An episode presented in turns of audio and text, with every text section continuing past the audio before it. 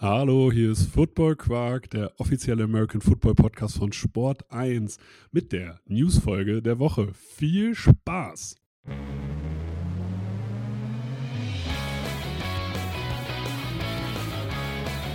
Football Quark. Viel Inhalt. Wenig Masse. Hallo Philipp, Ja, moin. geht's dir gut? Mir geht's gut. Wie geht's dir? Mir geht's blendend.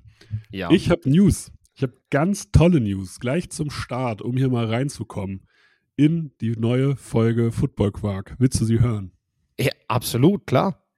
Wir von Football Quark haben die große Ehre, auf der Redcon den Red Table zu moderieren. Mit wir meine ich mich. In dem Fall. Tut mir leid. Aber ähm, Red Football Quark brandet das Ganze und ähm, dort werden Vertreter von, vom Verband sein, von der GFL sein, von der ELF sein. Die Redcon ist äh, Europas größte American Football Marketing Messe und jetzt kommt die News für euch, weil ihr fragt euch jetzt wahrscheinlich, warum erzählt er mir das? Wenn wir da eh nicht sein können, es sei denn, wir kaufen uns ein Ticket. Es gibt übrigens noch einen Early Bird Rabatt. Ähm, es liegt daran, das Ganze wird auch noch übertragen. Auch die Leute von, von der Redcon werden das noch veröffentlichen, wo das Ganze übertragen wird. Aber ihr kriegt auf jeden Fall freien Zugang auf diese Diskussionsrunde, wo dann über American Football in Europa diskutiert wird, gesprochen wird und das Ganze auf der Redcon. Am besten wäre es natürlich, ihr holt euch gleich ein Ticket für die Redcon, dann sehen wir uns auch in, im Live. Und äh, ja, ich freue mich da sehr drüber, weil letztes Jahr war ich da noch Speaker und habe über lokale Sichtbarkeiten im Marketing gesprochen. Und ja, ich bin immer mal wieder im Kontakt geblieben mit den Leuten von der Redcon, weil ich einfach ähm, ja, die Organisation klasse finde. Ich finde die Typen klasse, die das machen. Und deswegen kam jetzt das Angebot dazu und ich freue mich, dass wir das hinkriegen. Am 18.11. ist das schon. Football Quark moderiert den Red Table auf der Redcon. So, Coole Sache. Bin mal gespannt, wer da noch so rumrennt. Das, das werden wir sehen. Ich weiß es tatsächlich selber noch nicht. Aber wir fragen erstmal dich, wie war dein Wochenende? Philipp war ja wieder bei RTL. Gibt's News? Gibt's irgendwas, was du uns erzählen kannst? Nein. Darfst nix, also du darfst nichts erzählen, was an die Öffentlichkeit darf. Da, nein, nein, nein. Alles gut. Ich fand, ich fand nur, ähm, ich, ich mache mir langsam Sorgen, äh, dass man am Ende denkt, ich könnte, ich könnte irgendwas rausplaudern, weil ähm, man, man kam schon so auf mich zu und sagte, sag mal, dieser René Bugner, der zitiert ja häufiger da auch mal von euch den Podcast. Kennst du den? Ja. Der weiß ja ganz schön viel über RTL. ich sag, ja, aber das hat er nicht von mir. Keine Ahnung. Ich muss jetzt dazu sagen, ich kenne René Bugner nur von Twitter. Ich, du kennst ihn Genau. auch. nicht, Ne? Nee, nee, nee, nee, Aber- nee. Ja, also Nur, nur, Twitter. nur durch Social Media, dadurch, dass man sich gegenseitig mal was gepostet, geliked, so kommentiert hat, mehr tatsächlich auch nicht, ne? Und äh, äh, deswegen fand ich das sehr bezeichnend. Ich habe, äh, ich sage das hier an dieser Stelle, nein, ich plaudere nichts aus, was irgendwo interner sind, sondern wirklich nur so Erlebnisse, die ich da habe, ne? Und äh, die waren tatsächlich wieder ganz schön am Wochenende. Es war der Bärlos in Köln, also ähm, ich glaube, also wir kriegten schon direkt eine Mail, so fahrt ein bisschen früher los, weil in Köln war Heimspiel vom FC natürlich, wie jede zweite Woche, Helene Fischer Konzert, die Togo-Tour, die Gamescom. Äh, also je näher du an Deutsch rankamst, desto schwieriger wurde es, auch selbst mit dem Zug. Äh, es war echt der Bär los da und ich habe mich nur gefragt, so warum packt eine Stadt wie Köln einfach alles auf ein Wochenende? Und dann Ja, fiel mir ein, nee, ne? das Also ist ja Köln, also Also, ja, natürlich. Aber es ist ja im Prinzip jede Woche Messe da und jede Woche irgendwie ein großes Konzert und, und äh, also klar, Gamescom und Helene Fischer sind dann quasi nochmal so beides jeweils, da ist halt richtig was los, ne? Ja. Äh, aber auf der anderen Seite braucht man halt in Köln auch nicht darüber diskutieren, ob äh, ja, ob man, ob man das nicht alles auf ein Wochenende legen muss, weil im Prinzip nächste Woche geht ja schon wieder einiges. Also äh, das ist echt so als, als äh, Flachländer hier aus Ostfriesland ist das dann echt beeindruckend, wenn man da hinfährt und sieht, äh, was da alles so an einem Wochenende abgeht. Und National Football League ja auch noch. Also, so, so nämlich. Ja, ey, ist aber cool. Wie kam die Togo-Tour an? Hast du da Feedback? Weil die Steffi macht das ja unter anderem. Die, genau, Stelle die war bei der. in diesem Job. Äh, wie kam die an? Ja, die war auf jeden Fall ja bei der Gamescom auch dabei und hat da einen Stand gemacht und so. Das kam sehr gut an. Vor allem äh, fand ich sehr familiär rund um das Gebäude. Ähm, waren eben, waren eben viele Kids, viele Familien. Also ich kann nur sagen, das lohnt sich da auch mal hinzugehen, gerade wenn jetzt Familienväter oder Mütter zuhören. Ähm, und ihr denkt so, hey, die sind ja auch auf Tour irgendwie in ganz Deutschland und die Kinder gucken das vielleicht auch öfter mal.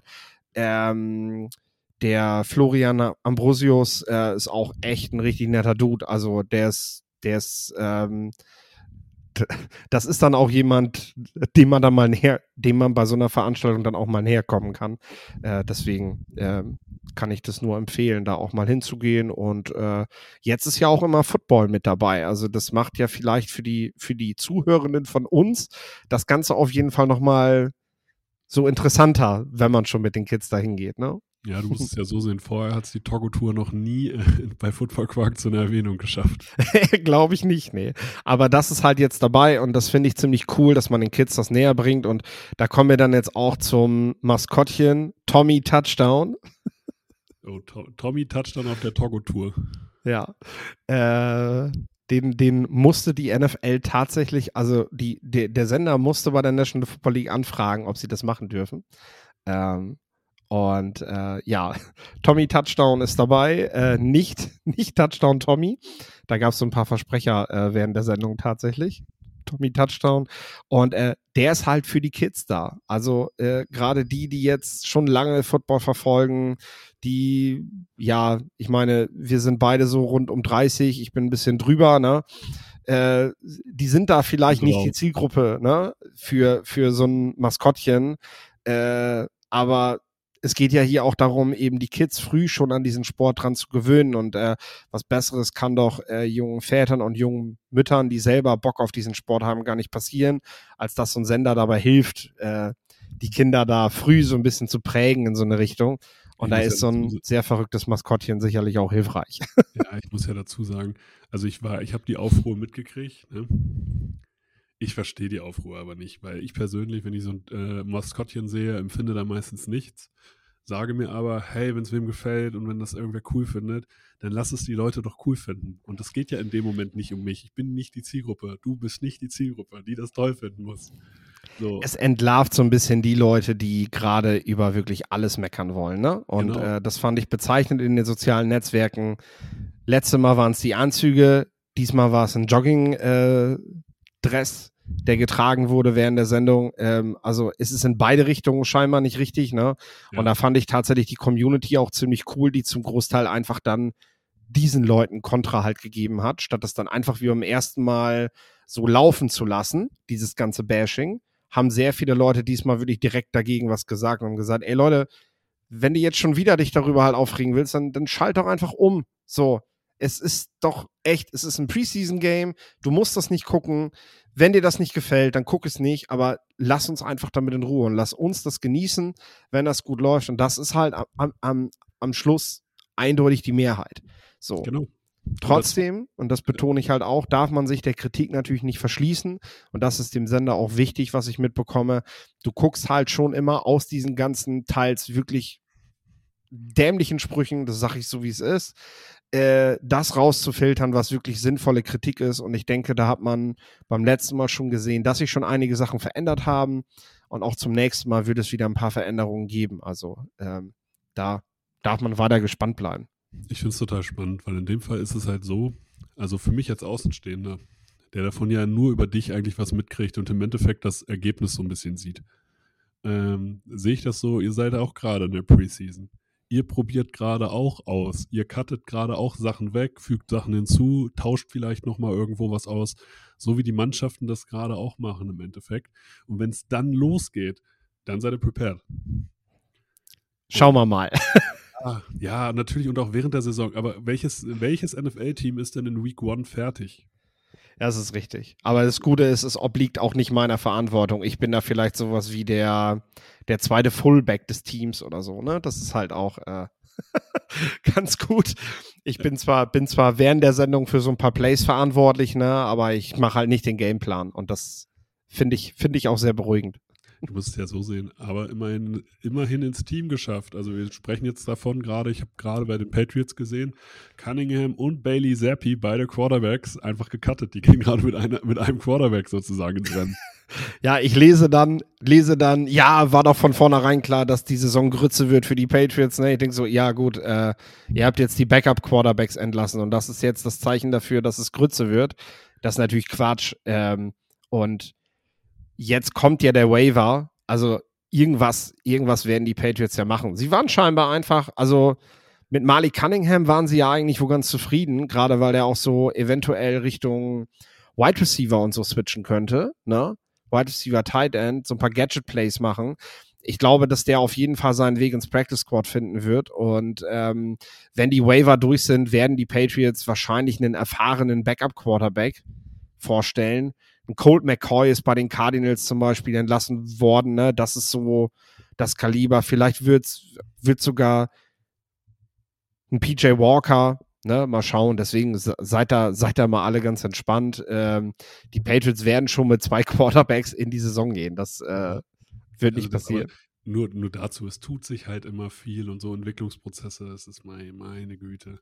Die Leute sollen, sollen sich auch mal gucken, ob sie in ihrem Job am ersten Tag perfekt waren oder ob sie nach ein paar Wochen auch besser waren. Ich hoffe für viele, dass sie nach ein paar Wochen besser waren. ja, es wäre ganz gut, nicht einfach hoch zu starten und dann einfach so eine, so eine flache Linie zu haben. Ne? Das, äh das, das macht Leute auch nicht zufrieden. Ich würde sagen, wir machen das heute mal ein bisschen flotter. Ja, komm, ich, hau raus. Wir gehen mal in die GFL-Ergebnisse. Hier hat äh, die, Ingolstadt, haben die Ingolstadt Dukes einen Sieg für den Süden geholt gegen die Kiel Baltic Hurricanes 38 zu 27. Ähm, war aber ein Spiel auf Augenhöhe. Also man sieht hier schon, das schlechteste Team der GFL 1 Nord hat auch gegen Playoff-Teams im Süden immer noch eine Chance. So würde ich das jetzt einfach mal zusammenfassen. Dann aber, was überraschend deutlich war, und es lag, glaube ich, naja, also woran es jetzt wirklich gelegen hat, kann ich euch noch gar nicht sagen, aber das 21 zu 57. Dresden Monarchs gegen die Potsdam Royals. Die Potsdam Royals haben es geschafft, Dresden komplett stillzulegen, eine Halbzeit lang. Die haben im dritten und vierten Quarter keine Punkte gemacht. Das ist beeindruckend. Also Potsdam hat hier ein Ausrufezeichen gesetzt im Rennen um äh, dessen, wer hier Favorit ist auf den GFL Bowl, würde ich sagen. Absolut. Dann gibt es nächste Woche ein Finalspiel. Die Düsseldorf Panther spielen in Hildesheim gegen die Hildesheim Invaders um den Aufstieg in die erste Liga die Düsseldorf Panthers bisher mit zwei Minuspunkten, also einmal verloren, die Hildesheim Invaders bisher ungeschlagen. Das heißt, dieses Spiel, darauf kommt es an, wer da gewinnt, der steigt am Ende des Tages wahrscheinlich auf. Also nicht nur wahrscheinlich, der steigt dann auf. Davon, ja. davon kannst du ausgehen, ja. Ähm, ja also denn im Norden wird es ja keine Relegation geben, ne? Genau, Obwohl es immer noch kein offizielles Statement gibt, wenn ich das richtig habe.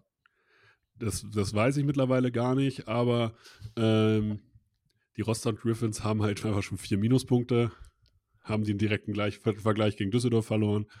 Ähm, Hildesheim muss noch gegen Düsseldorf und gegen Rostock spielen, aber ja, wenn sie gegen Düsseldorf verlieren sollten, äh, hat Düsseldorf sozusagen, die sind dann durch und werden dann einfach aufsteigen.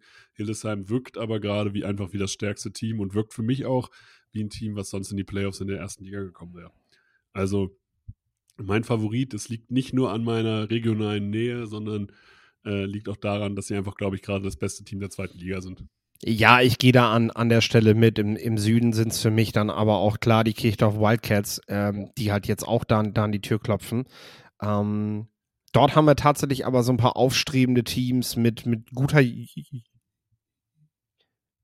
mit starker Jugend, ähm, da, da kann in den nächsten Jahren noch ein bisschen was mehr gehen, ne? was du eben auch jetzt an einem Team wie Paderborn im Norden siehst. Ne? Auch das ist halt eine Grundlage, von der du, äh, so aus der du rauswachsen kannst. Ne? Und ähm, trotzdem wird es in diesem Jahr auf jeden Fall Kirchdorf machen. Dann haben die Saarland Hurricanes gegen die Berlin Rebels gewonnen, 44 zu 28. Der dritte Sieg also für den Süden. Saarland zu Hause eine Macht, und für die Rebels sicherlich eine Niederlage, die jetzt erstmal so nicht mit eingeplant war, aber natürlich Berlin, erstmal von Berlin nach Saarland fahren ist halt auch schon wieder ein Ritt. Und dann verlierst du das zweite Quarter mal 24-0. Saarlands Offense ist nicht zu unterschätzen.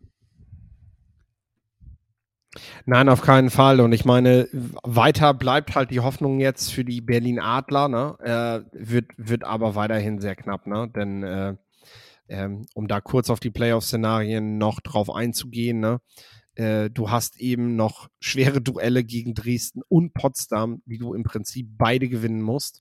Trotz der Niederlage der Saarland Hurricanes hat sich da eben nichts dran geändert. Ähm, ja, und ja, die Wahrscheinlichkeit ist doch gering, dass die, dass die beide, beide Siege holen. Vielleicht hast du gegen Potsdam Glück und sie müssen sich am Ende schonen ähm, vor den Playoffs oder wollen sich schonen, weil sie dann wirklich schon auch an Nummer eins durch sind. Ne? Ähm, aber da musst du halt immer noch Dresden aus dem Weg räumen. Dann haben die, die Berlin Adler haben aber ihren Grundstein erstmal gelegt. Sie haben jetzt gegen Paderborn mit 42, 28 gewonnen. Also mal gucken, aber ich glaube auch nicht, dass da noch was geht. Ich, für mich sind die Rebels einfach an vier jetzt gesetzt und fertig.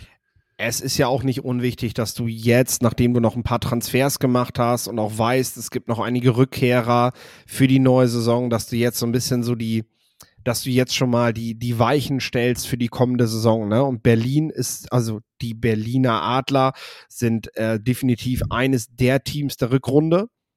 Und das mhm. ist etwas, worauf du ja für nächstes Jahr aufbauen kannst, was dir Zuversicht gibt, dass du nächstes Jahr wieder dahin kommen kannst, wo du eigentlich laut Saisonziel ja auch hin wolltest.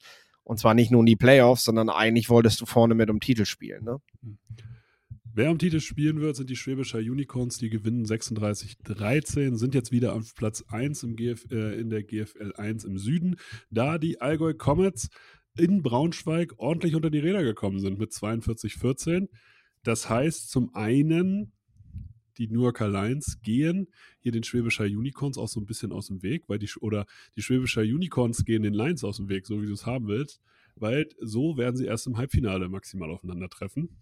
Und die Comets und die Lions können in den Playoffs schon wieder aufeinandertreffen. Das ist aber schon Vorbote. Die New Yorker Lions gewinnen hier deutlich mit 42-14. Genau, genau. Dann gibt es auf jeden Fall das Rematch. Da könnte ordentlich Feuer drin sein, auch wenn es jetzt so deutlich gewesen ist. Möchte ich mich da an dieser Stelle auch noch nicht festlegen. Äh, ne? Ja, klar, natürlich legst du dich da fest. Ähm, ne? Und das ist natürlich auch eine deutliche Ansage, aber äh, wir werden sehen, was die Playoffs bringen. Ich glaube, die Playoffs werden äh, uns noch mehr Spannung bereithalten, als äh, momentan die Regular Season vorgibt, weil wenn wir Potsdam deutlicher Sieg gegen Dresden sehen, Lions jetzt deutlich gegen die Comets, dann können wir ja eigentlich sagen, okay, Halbfinals sind gesetzt, ne? Brauchen wir, brauchen wir gar nicht mehr, brauchen wir gar nicht mehr lange drüber reden.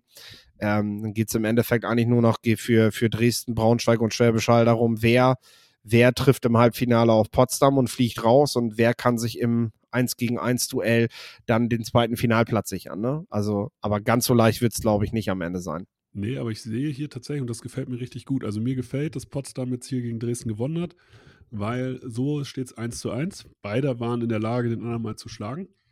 Äh, mir gefällt, dass sich Schwäbisch Hall jetzt äh, einfach von Spiel zu Spiel besser macht. Mir gefällt, dass die Lions ihren OC-Wechsel anscheinend super überstanden haben und weiterhin einfach eine überragende Defense stellen. Und äh, dass sie halt auch nochmal zwei erfahrene Assistant Coaches mit dazugeholt haben. Und äh, also auf die Halb, also wir können uns schon auf die Viertelfinals freuen, aber ich sehe schon natürlich Schwäbisch Hall, die Lions, Dresden und Potsdam, die bilden für mich das Halbfinale. Aber dann ist es für mich auch ein offener Schlagabtausch. Dann weiß ich nicht, auf wen willst du setzen. Also deswegen, weil das direkte Duell hat Braunschweig gegen Schwäbisch Hall gewonnen. Aber wie, wie sieht es aus, wenn Braunschweig in Schwäbisch Hall spielt, jetzt mit vielleicht selbstbewussteren oder erfahreneren Schwäbisch Hallern? Yep, das, deswegen, da geht das, noch einiges. Genau, da geht auf jeden Fall was, aber das, deswegen gucken wir das Ganze ja. Und zum Abschluss der GFL gewinnen die Marburg Mercenaries gegen die IFN Razorback Ravensburg mit 37 zu 15 in Ravensburg. Ja, was soll man dazu sagen? Da gehen die Lichter langsam aus. Ne? Also jetzt das Spiel gegen Marburg auch noch verloren. Das ist schon deutlich in den letzten Wochen. Ja, damit, damit München jetzt letzter ja. Ravensburg vorletzter, Marburg drittletzter. Äh, alle mit derselben Anzahl an Siegen. Marburg aber ein Spiel weniger. Äh, es gibt tatsächlich noch das Aufeinandertreffen zwischen Ravensburg und München, habe ich nachgesehen. Und dementsprechend äh, ist das praktisch eine Vorrelegation, die die beiden ausspielen. Äh, denn ich glaube, Marburg so wie wir es auch vermutet haben, äh, letzte Woche, als wir die Spiele getippt haben, schafft es doch noch, den Hals aus der Schlinge zu ziehen, nachdem das am Saisonbeginn wirklich desolat aussah. Das äh, kann man, glaube ich, das Wort darf man so in den Mund nehmen für die Vorstellungen, die man da von Marburg gesehen hat. Aber Quarterback-Wechsel und einige äh, Stellschrauben, die gedreht wurden, haben am Ende dafür gesorgt, dass man wahrscheinlich doch die Klasse hält. Äh, wie gesagt, Ravensburg München, interessantes Duell um den Relegationsplatz. Ich sehe beide weiterhin in einem Duell mit Kirchdorf dann am Ende vorne. Aber trotzdem möchte, glaube ich, keiner von diesen beiden Teams in die Relegation. Das glaube ich sofort. Ich habe nichts mehr für die GFL, aber ich habe noch was für die ELF.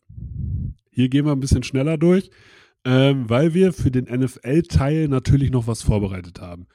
Ähm, die Vienna Vikings gewinnen knapp gegen die, äh, gegen die WHW and Troners mit 21-20. Also hier hätte es fast die Überraschung gegeben. Und das ist schon, das ist schon tatsächlich sehr, sehr überraschend, weil ich hätte die Vienna Vikings auch die Backups für deutlich stärker gehalten. Aber Mindset ist halt tatsächlich auch ein Thema.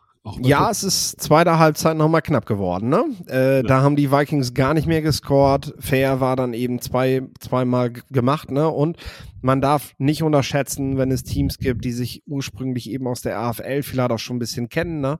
Ähm, dann ist das etwas, was, äh, was denke ich auch nochmal was ausmacht. Äh, also Wien hier vielleicht so ein bisschen dieses, ja, dieses Trap-Game gerade noch, gerade noch verpasst. Also äh, weiterhin, ja, weiterhin keine Niederlage. Hm, was ich, denke ich, jetzt nach diesem Nackenschlag, der eigentlich zur rechten Zeit kommt, ne? So, du kriegst jetzt so, hast noch kein Spiel verloren und am elften Spieltag kriegst du dann einfach mal so ein gerade noch eben geschafft, ne? Dann weißt du eben auch so, okay, äh, wir wissen, was wir können, wir wissen aber auch, dass wir uns darauf fokussieren müssen, damit es funktioniert. Wer sich auf jeden Fall fokussiert hat, sind die Stuttgart Search. Die gewinnen hier gegen die Raiders Tirol mit 38-28 und sind damit in ihrer ersten Saison direkt Conference Champions. Sagen aber auch natürlich, hey, ja, Conference Champions schön und gut oder Division Champions, so. Ähm, aber das ist nicht unser Ziel. Nee, genau, genau, genau. Sie sind natürlich auch das dritte Team im Bunde, was sich als Champion durchsetzt. Das heißt, äh, sie werden auf jeden Fall in der ersten Playoff-Runde spielen müssen gegen den schlechtesten Wildcard-Teilnehmer. Die erste Wildcard wird wahrscheinlich Frankfurt Galaxy gehören. Äh, die werden mit Stuttgart in der ersten Runde nichts zu tun haben. Ähm, und äh, ja, Stuttgart dann entweder gegen München, Berlin oder Wroclaw. Ähm, das also das, das zweitbeste Team von diesen dreien im Bunde, äh, was sich dann durchsetzt, ja. ja. Dann gewinnen die Munich Ravens gegen die Milano Siemen deutlich mit 50 zu 29. Hier zeigt München nochmal, dass sie doch eine andere Klasse haben. Ja, das ist wichtig, weil, wie gerade gesagt, sie sind noch im Playoff-Rennen dabei. Man darf das nicht unterschätzen. Die können hinten raus eben nochmal den nötigen, den nötigen Punch setzen, um sich vielleicht vor, vor Berlin oder Wroclaw noch zu setzen.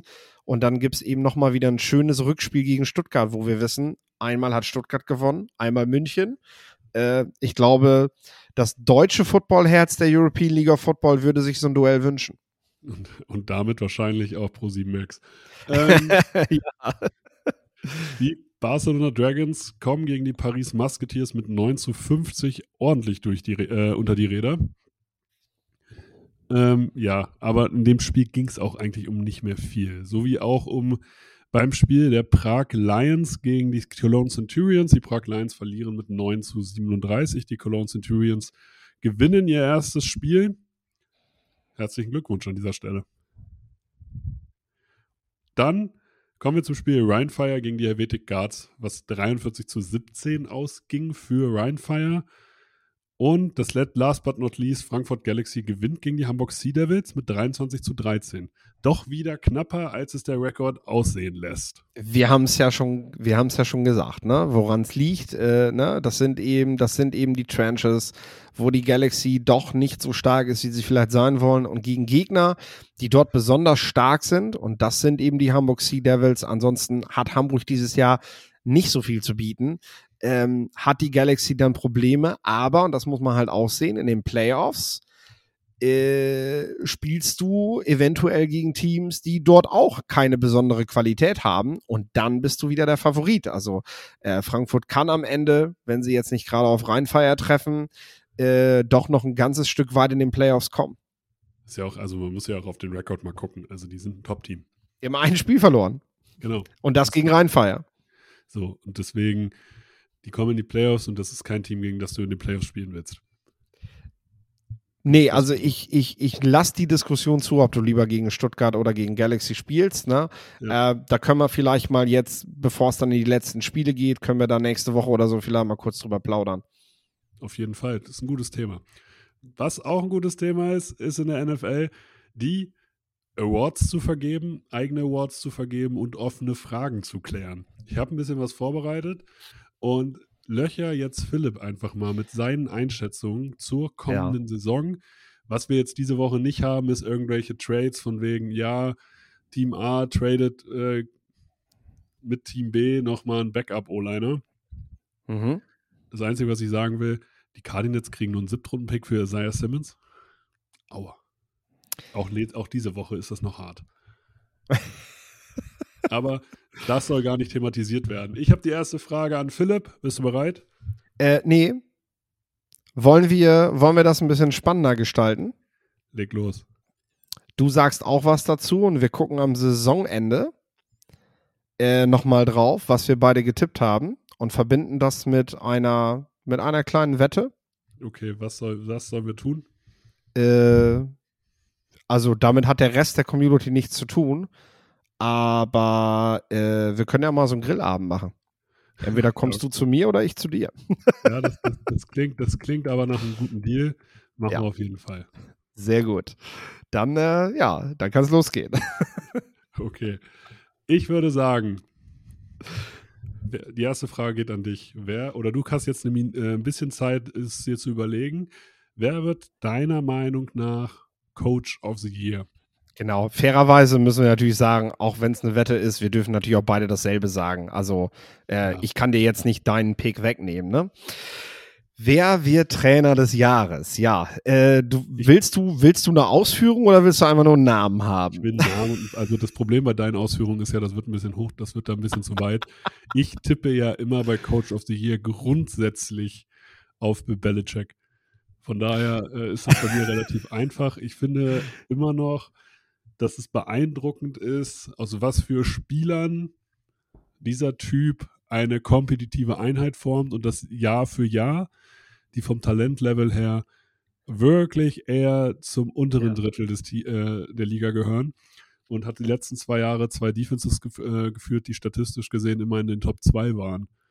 Also, und jedes Jahr denke ich mir, okay, die, oder letztes Jahr habe ich gedacht, ach, die haben keine Cornerbacks, wie soll denn das funktionieren?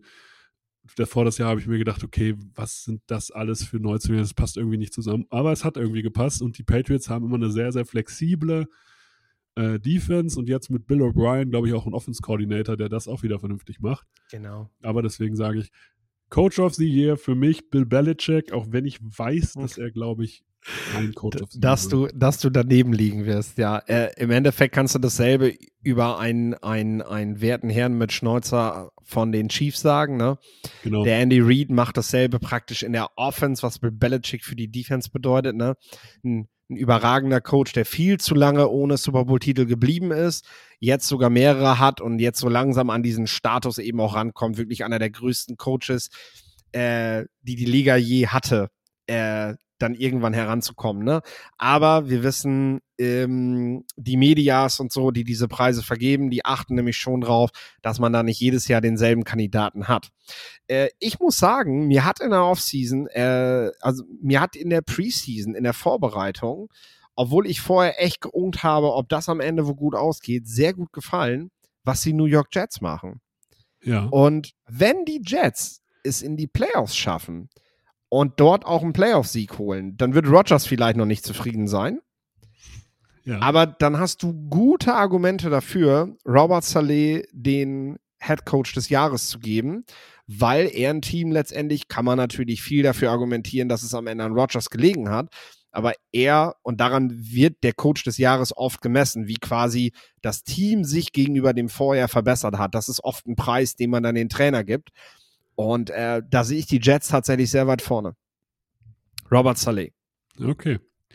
Dann kommen wir zum Thema Rookie of the Year. Wir teilen den Rookie of the Year auf in Offense und Defense und ich muss in dem Fall sagen, Offense, ich will nicht sagen, ist einfach, aber für mich ist es B. John Robinson von den Atlanta Falcons. Ich glaube, die Falcons werden vielleicht kein Top-Team sein, aber sie werden gut genug sein und sie haben vor allem, hat, kommt B. John Robinson in Umstände hinter einer starken Run-Blocking-Line und ja, die behandeln ihn schon wie ein Veteran und ich glaube, der wird ordentlich abliefern ab Tag 1. Ja, das ist mir natürlich zu einfach. Klar, bin ich da bei dir. Bijan Robinson musst du auf jeden Fall vorne sehen. Äh, aber am Ende werden die Falcons nicht viel besser sein als die Carolina Panthers. Ja. Und dann gebe ich, gehe ich mit dem Quarterback, Bryce Young. Okay, das finde ich tatsächlich spannend, weil da, den habe ich bewusst nicht genommen. Mhm. Weil da bin ich noch nicht so sicher, ob der, ob der wirklich die Waffen hat, weil du musst auch Touchdowns machen, um Rookie of the Year zu werden. Das ist richtig. Und wenn du jetzt schon Smith Marset noch ertraden musst und so, damit du irgendwas hinbiegst und so, dann ist das natürlich alles sehr schwer für den Rookie. Aber am Ende gab es auch schon einige Quarterbacks, die Rookie of the Year geworden sind, nur weil sie 17 oder 16 Spiele damals noch durchgespielt haben. Das stimmt natürlich. So, dann kommt es zum Thema Defense Rookie of the Year. Hier bin ich tatsächlich, eigentlich will ich Will Anderson nehmen. Aber es gibt eine Komponente, die mir eigentlich noch besser gefällt, muss ich sagen. Jetzt könnte man sagen, okay, das ist natürlich, weil du Patriots-Fan bist, aber mir gefällt Christian Gonzalez bei den Patriots. Und ich glaube, das kann ab Tag 1 richtig gut funktionieren. Ja. Das stimmt auf jeden Fall. Äh, wäre Christian Gonzalez so ein Underdog, genauso wie Devin Witherspoon bei Seattle. Ja, äh, das sind so meine beiden. Ja, wenn es wieder ein Corner wird, äh, dann muss man die beiden da ganz vorne sehen. Ne? Äh, ja, Will Anderson ist, ist tatsächlich ziemlich leicht. Also, äh, ja. und wenn du dir anguckst, was der jetzt alleine in der Saisonvorbereitung schon gezeigt hat, und was sein neuer Coach mit ihm vorhat, dann ist Will Anderson, wenn er fit bleibt, natürlich ein Kandidat, auch schon im Rookie-Jahr halt echt zweistellige Sackzahlen und noch ein bisschen was mehr zu machen. Und äh, dann kommst du an ihm nicht vorbei. Ne? Deswegen bin ich bei Will Anderson relativ, relativ klare an Angelegenheit für mich. Ja, du musst ja auch mal so, musst ja mal so sehen. Wir können natürlich, ähm, so wie ich B. John Robinson nehme, du nimmst du jetzt Will Anderson. Ja, das sind die einfachen Picks ja, das sind die äh, offensichtlichen Sachen, aber wenn wir hier was picken, soll es auch nicht vollkommen unter ferner Liefen sein. Deswegen, ich kann den Pick schon verstehen. Kommen wir zu einer Kategorie, die es eigentlich nur in der NBA gibt, aber ich finde sie eigentlich in der, äh, ähm, in der NFL, sollte es sie auch geben. Ja, auf jeden Fall. Äh, da gibt es sie nicht. Ähm, da gibt es den Comeback-Player des Jahres und ich glaube, wenn da mal Hamlin in diesem Jahr einen Snap sieht, dann würde er der Comeback-Player des Jahres sein, nach der herzzerreißenden Geschichte im letzten Jahr. Ne? Zu Recht. Äh, ich glaube, du kriegst mittlerweile bei Vegas nicht mal mehr Geld, wenn du darauf wettest. Also äh, so schlecht ist die Quote, äh, weil die Wahrscheinlichkeit einfach so hoch ist, dass das passieren wird. Deswegen kommen wir zum Most Improved Player of the Year und lassen den Comeback-Player in dem Fall weg. Ja. Äh, ich habe im Bereich Offense jemanden, ja. Wo ich einfach sage, ich glaube, also ja, eigentlich habe ich zwei. So, aber den zweiten, also der zweite ist Christian Watson von den Packers, weil ich glaube, Jordan Love wird ihn sehr oft einspielen. Ähm, aber mein Favorit ist hier eigentlich Rashawn White als Running Back bei den Buccaneers. Fournette Rashad White, da, ja. Brady nicht mehr da, sie müssen viel laufen. Ich glaube, äh, der hätte auf jeden Fall eine Chance auf den Most Improved Player. Ja, ich, äh, ja, hat er, hat er auf jeden Fall. Ich habe so ein bisschen Sorge, ähm, sein Starting Center fällt jetzt das ganze Jahr aus. Und das mögen Running Backs gar nicht. Äh, das ist so mein Problem damit. Ich habe ich auch, äh, wir haben am Wochenende unseren Fantasy Draft am Sonntag gehabt und äh, da haben wir im Nachhinein auch noch darüber diskutiert, mhm. ähm, ob, ob Rashad White so ein, so ein, so ein, so ein Sleeper-Pick eben ist im Fantasy. Ne? Und ich sage, ja, vor der Verletzung hätte ich das, glaube ich, sicher gesagt. Jetzt bin ich halt skeptisch, weil das hat man doch in der Vergangenheit gesehen. So ein Starting Center, der ausfällt, das macht was mit einem Running Back. Da, ja, ähm, ja muss man dann sehen. Äh, ich bin, ich weiß jetzt gar nicht, ob ich das dann richtig bewerte, weil Most Improved, er hatte schon mal eine 1000 plus Jahr Saison. Das ist aber 2020 gewesen. Ist es dann trotzdem noch ein Most Improved Player, wenn ich ihm das dieses Jahr wieder zutraue? Ja, die, die Frage ist natürlich, wenn derjenige das schon mal gezeigt hat, dann ist er in dem Fall ja kein Most Improved Player, sondern hat nur sozusagen sein altes Level wieder erreicht. Also meiner Meinung nach, ein Most Improved Player ist jemand, der jetzt endlich nach Jahren sein Potenzial ausschöpft. Mhm. Ja, das macht's natürlich, macht's natürlich schwierig. Also ich wäre jetzt, so wie ich halt so argumentiert habe, wäre ich bei Calvin Ridley gewesen der ja. für mich, wenn es in einem Jahr, wo Dama Hamlin nicht dabei ist, für mich der Favorit auf den Comeback-Player des Jahres ist, weil er eben so lange nicht dabei war und ich das breite Grinsen von Doug Peterson gesehen habe während der Trainingcamps, wenn äh, Calvin Ridley in der Route gelaufen ist. Ja. Äh, also ich glaube, der, äh, der, der wird, der wird ganz schön was rocken. Ähm, ich auch. Aber ich glaube nicht, dass die NFL improved. dass der Typ irgendeinen Preis kriegt. nee, wahrscheinlich nicht. Äh, most improved. Hm. Ja. Du überrascht mich gerade so ein bisschen damit, äh, weil ich da meinen Kandidaten schon hatte. John Matchy war letztes Jahr da gar nicht gespielt. Kannst du also eigentlich auch nicht nehmen. Nee, ist eigentlich ähm, Ja, können wir das ja, im Endeffekt können wir die Kategorie ja sowieso am Ende nicht bewerten bei den, äh, bei den, bei der Wette. Ja, doch, wir, wir können ja bewerten, wer hatte den besseren, welcher Spieler hat sich besser entwickelt. Das ist natürlich ja. nicht mit Fakten belegbar, aber vom genau. Gefühl her. Vom Gefühl her. Dann nehme ich Tua Tagovailoa. Oh, was, aber jetzt die Frage. Tua Tagovailoa hat knapp 4000 Yards geschmissen. Wie viel muss er denn 3500. Okay, wie viel muss er denn schaffen, damit ja, er 4000 ist? Hm? Die 4000er Marke ist so eine magische Grenze für Quarterbacks. Man gibt ein paar, die haben schon 5000 geschmissen, ne? aber die 4000er ist eine magische Marke. Er hat 13 Spiele gespielt, hätte das natürlich, wenn er durchgespielt hätte, geschafft, aber er hat es eben nicht geschafft. Ihm fehlen weiterhin, fehlt ihm diese 4000er Marke. Und ähm, ich sage, dass er dieses Jahr so viele Spiele zusammenbringt, was man ja auch erstmal, also wenn Tua plötzlich ein Quarterback ist, der eine ganze Saison durchspielt, wäre ja schon ähm, ein Spieler, der sich verbessert hat. Ne?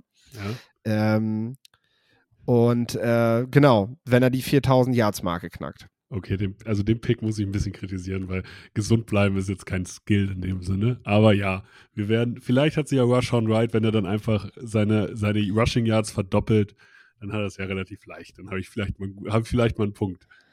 Von daher finde ich es okay. Wen hast du auf der Defense-Seite als Most Improved? Ich gehe hier tatsächlich, um dir ein bisschen Zeit zu geben, ich mache es mir einfach. Ich gehe mit Quitty Pay.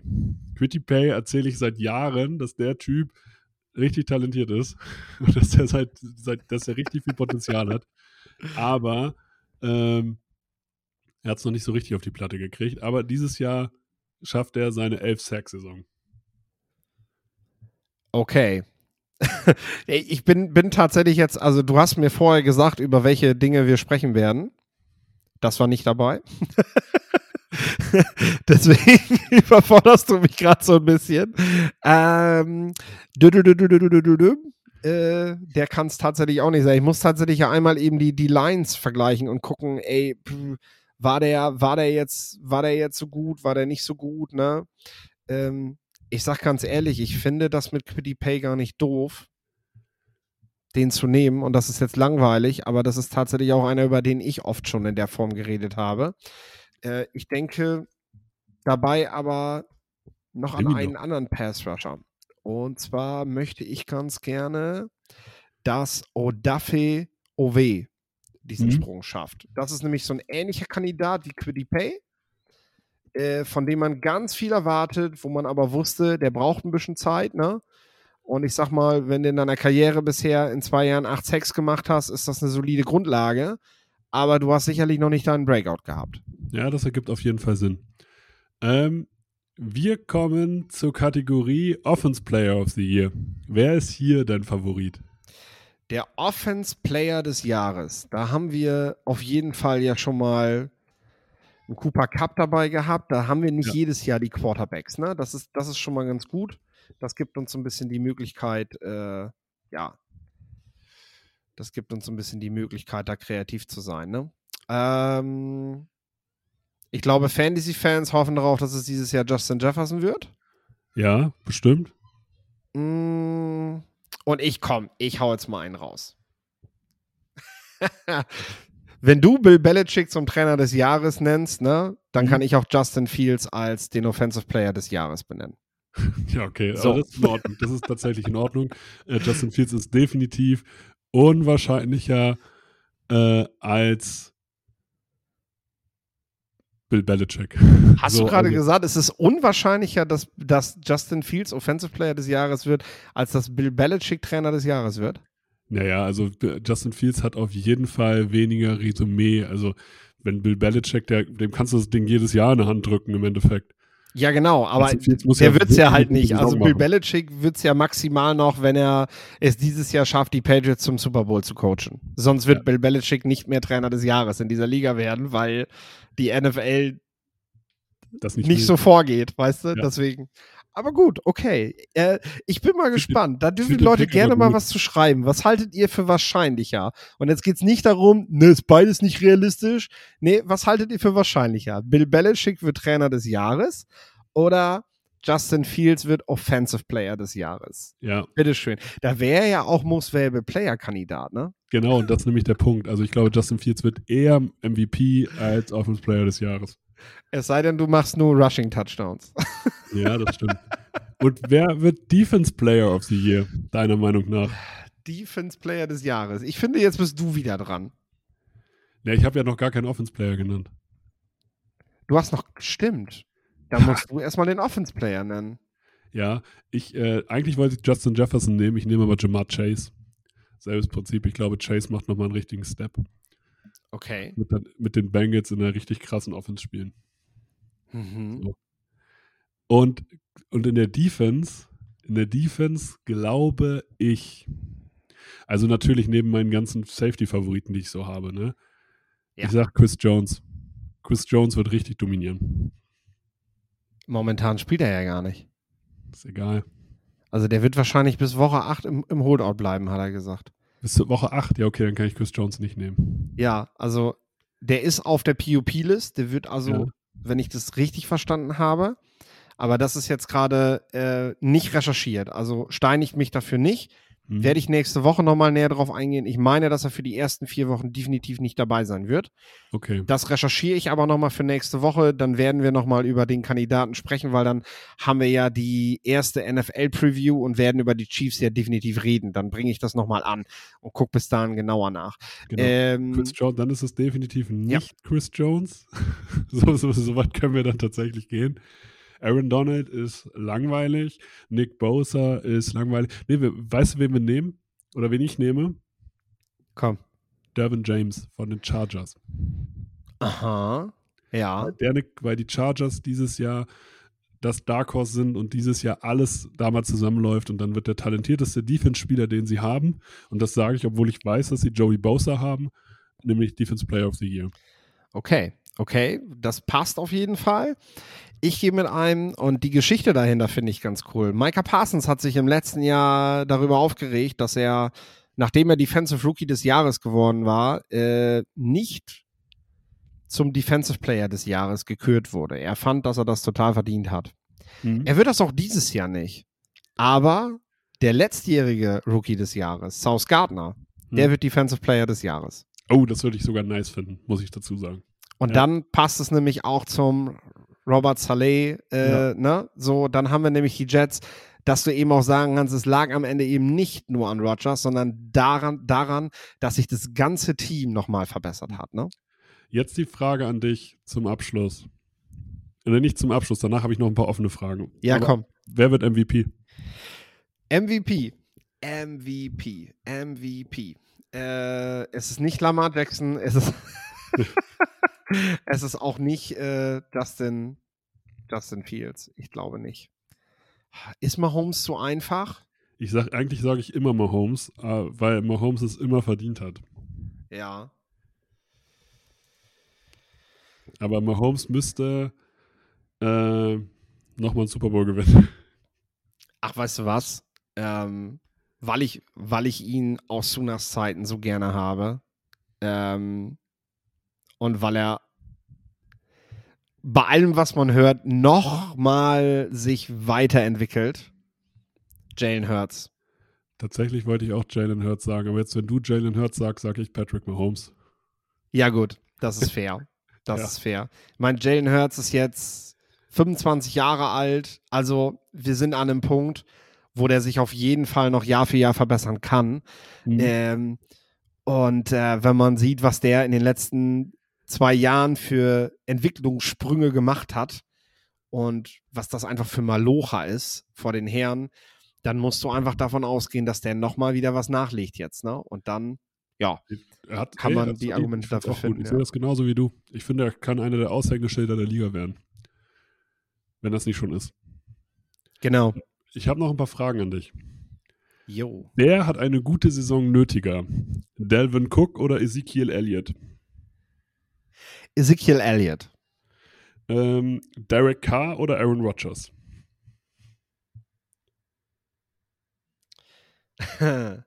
ähm, Rogers. Wer hat am Ende des Jahres am besten gedraftet, deiner Meinung nach? Boah. Wahnsinn. Ich bin bei Seattle. Das ja gar nicht vorbereitet jetzt gerade. Seattle äh, kann ich dann nicht nehmen. Ich nehme, äh, ich glaube, die Colts haben ziemlich gut gedraftet. Welchen Spieler hypst du wissentlich zu sehr? Welchen Spieler hype ich wissentlich zu sehr? Also so wie Äh. ich habe jahrelang haben wir hier bei Football Quark Logan Wilson hart gehypt oder Dalton Schultz hart gehypt mit dem Wissen, dass sie gut sind, dass sie auch Starter sind, aber dass es keine Stars sind.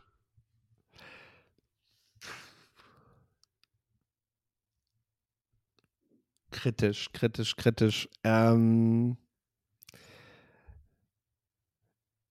ich glaube, am Ende, am Ende gibt man, gibt man, glaube ich, Daniel Mooney zu viel Credit dafür, dass er halt die, die alleinige Nummer eins bei den Bears gewesen ist die letzten Jahre und wird dieses Jahr erkennen, dass es ihm gut tun wird, dass er einen DJ Moore neben sich hat, weil er eigentlich doch eine klare Zwei ist in dieser Liga und eben Mhm. keiner dieser Star-Receiver, ähm, den man sich vielleicht mit der richtigen Entwicklung zwischenzeitlich mal gewünscht hat. Welches wird das Überraschungsteam des Jahres? Das Überraschungsteam des Jahres, ja, das haben wir letzte Woche genannt. Ich bleibe jetzt bei den Seattle Seahawks. Ich dann sa- ja, sehe ich auch so, aber ich sage jetzt Chargers. So. Ähm, Damit es einfach Das finde ich langweilig. Ja, dieses Überraschungsteam des Jahres sind seit Jahren die Chargers. Irgendwann muss es ja klappen. Äh, Wird es einen Back-to-Back-Champion geben? Nein. Glaube ich auch nicht. Gibt es nämlich in der, das ist die NFL, da passiert sowas nicht so häufig. Ja, und das fängt für mich schon mit solchen Querelen wie mit Chris Jones jetzt gerade an. Ne? So, ähm, es ist einfach, es, es macht wieder so den Eindruck, ja, man ist satt, ne? Wenn Ja. so ein Star-Defender eben sagt, so, ey, ich, ich bin hier bei einem Team, mit dem ich dieses Jahr den Super Bowl-Titel gewinnen kann, aber ich denke jetzt an meine eigenen äh, so Interessen gerade. Und das ist überhaupt keine Verurteilung, denn eine Profikarriere ist eben auch irgendwann vorbei. Und du musst in dieser Zeit auch gucken, dass du, dass du dein Geld zusammenräumst. Ne? Er hat auch schon ein bisschen was verdient, so ist nicht, aber trotzdem, äh, ne, da geht es auch so, so um Respekt. Zu viel wollen wir da jetzt gar nicht reingucken. Trotzdem zeigt es, wo einige in diesem Team vielleicht gerade stehen. Das färbt ab, das ist nicht gut. Und wenn ich dann eben begucke, dass der Pass Rush momentan auf den Schultern von George Kalafdis und Felix Anjudike Suma und, und solchen Leuten liegt, ähm, dann haben die Chiefs, glaube ich, ein Problem. Sind auf jeden Fall in keiner guten Verhandlungsposition. Und die Offense ist dieses Jahr eben wieder nicht der Killer, weil du dafür dann eben die Star Receiver nicht hast, um, um einfach pauschal zu sagen, ja, wir überrollen eh jeden Gegner mit 40 Punkten. Nein, das haben die Chiefs auch letztes Jahr schon nicht gemacht.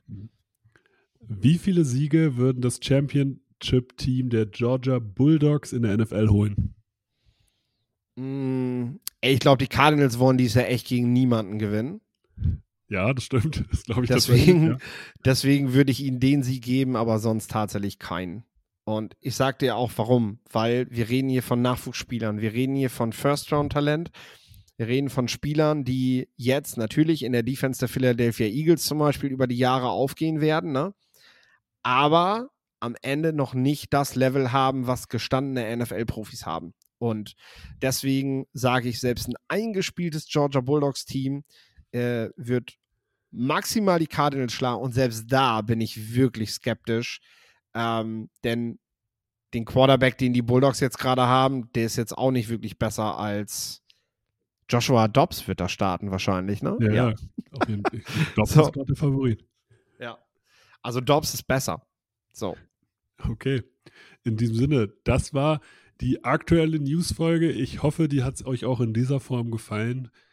Wenn ihr Fragen habt, wenn ihr Anmerkungen habt, schreibt es uns gerne in die Kommentare. Teilt die Folgen, wenn es euch, gefä äh, euch gefällt.